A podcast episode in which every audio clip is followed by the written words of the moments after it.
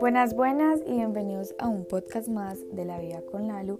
Feliz inicio de semana. No sé si escuchas este podcast hoy lunes o si lo escuchas cualquier día de la semana, pues no importa.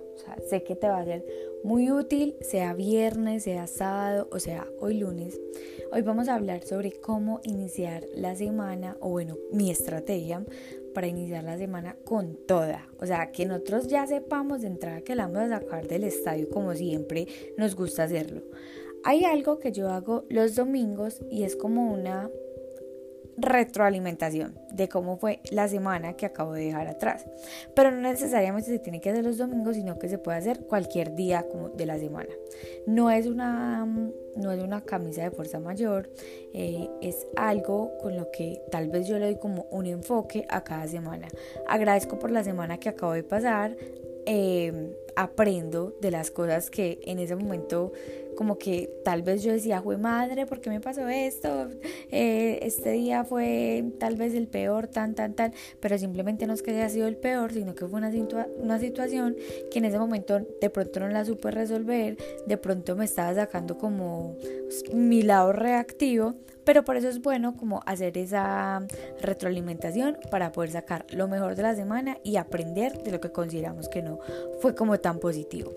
Pero luego de hacer como esa retroalimentación, enfocar mi nueva semana y darle una dirección a lo que empieza ahora, de ahora en adelante. Entonces, bueno, eh, luego eh, de evaluar la semana, pues mm, realmente no es que tengas que decir, esta semana fue muy buena, esta semana fue muy mala. No, pero como eh, sentirte afortunada, afortunado por lo que ya viviste y por lo nuevo que vas a vivir.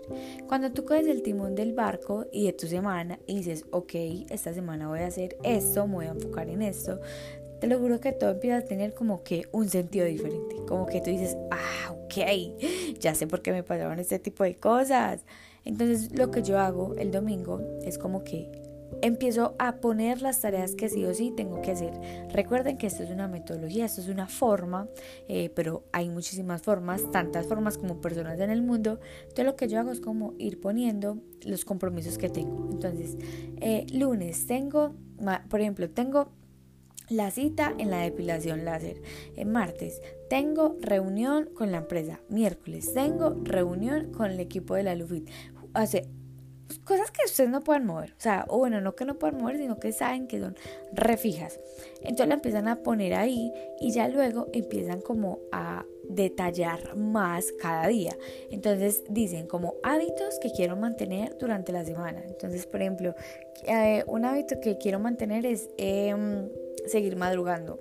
Un hábito que quiero eh, por ejemplo, implementar es el de, no sé, empezar a correr. Un hábito que quiero de pronto como que irle bajando es el de la procrastinación en las redes sociales. Pero desde un principio saber qué hábitos son los que quieres incorporar, qué, cuáles son los que quieres mantener y cuáles son los que quieres ir dejando poco a poco. Porque realmente no es que uno diga como que, ok, voy a dejar el celular. No, o sea, eso no pasa y realmente luego de pronto como que eh, decimos como que no a la, pues sí, a la porra todo, yo más bien sigo con el celular.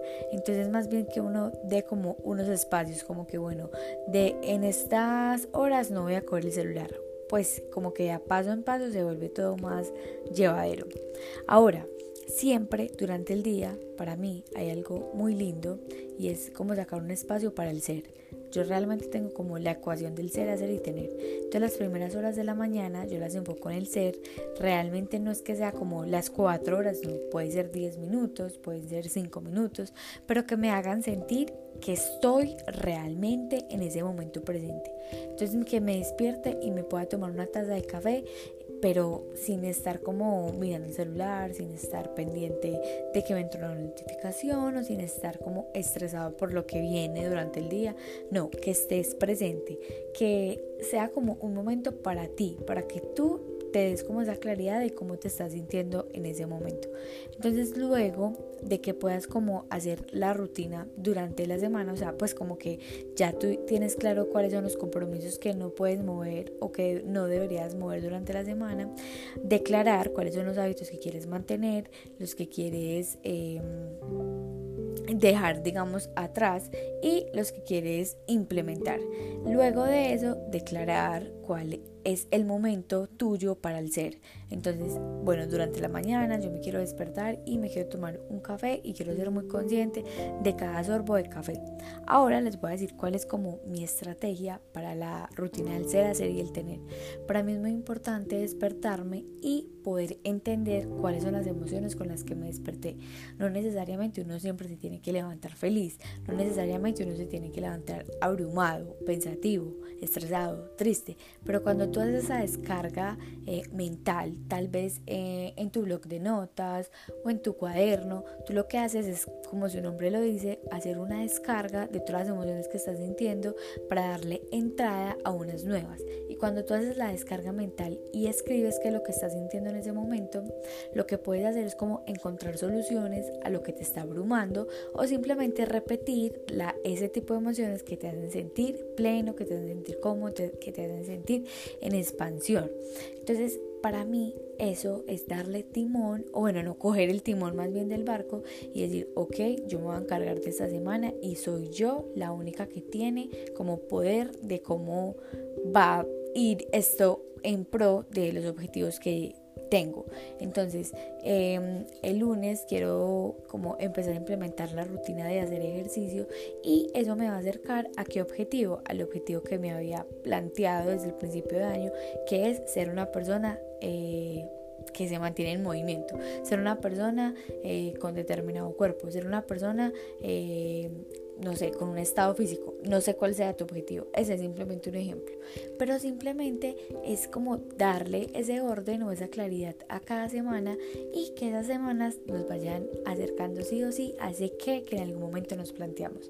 Entonces, eh, espero que les sirvan estos tips, eh, para mí han sido de mucha ayuda, han sido de esa expansión que realmente quiero en este momento en mi vida, pero más que todo me han servido para sentirme aquí y ahora. O sea, para sentir que soy yo la única que está encargada de, de darle como esa dirección a mi vida y que si yo no me hago cargo de mis sueños se van a quedar en un deseo y cuando no sé si ustedes han visto que uno muchas veces como que se le ocurren ideas magníficas se le ocurren ideas súper grandes súper wow y que o sea la idea como que se queda ahí en el aire y que uno luego se la ve a una persona pero materializada y uno dice como ¡Ah! Eso a mí ya se me había ocurrido, sino que los sueños van llegando de persona en persona hasta que una persona decida materializarla. Así que no permitas que tus sueños o que tus ideas se queden solamente en ideas, sino que materializarlas porque ahí está la magia, no cuando lo dejas solamente como en una simple idea. Recuerden que un sueño sin una acción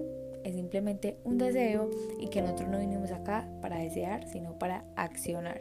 O sea, se decreta y se concreta. Y ahora sí, sin más rodeos, dispónganse a tener un feliz inicio de semana, un feliz lunes, eh, una feliz mañana o en el momento que escuchen este podcast a dar ese 1%. Los amo, las amo y gracias por ser parte de este sueño que es mi podcast.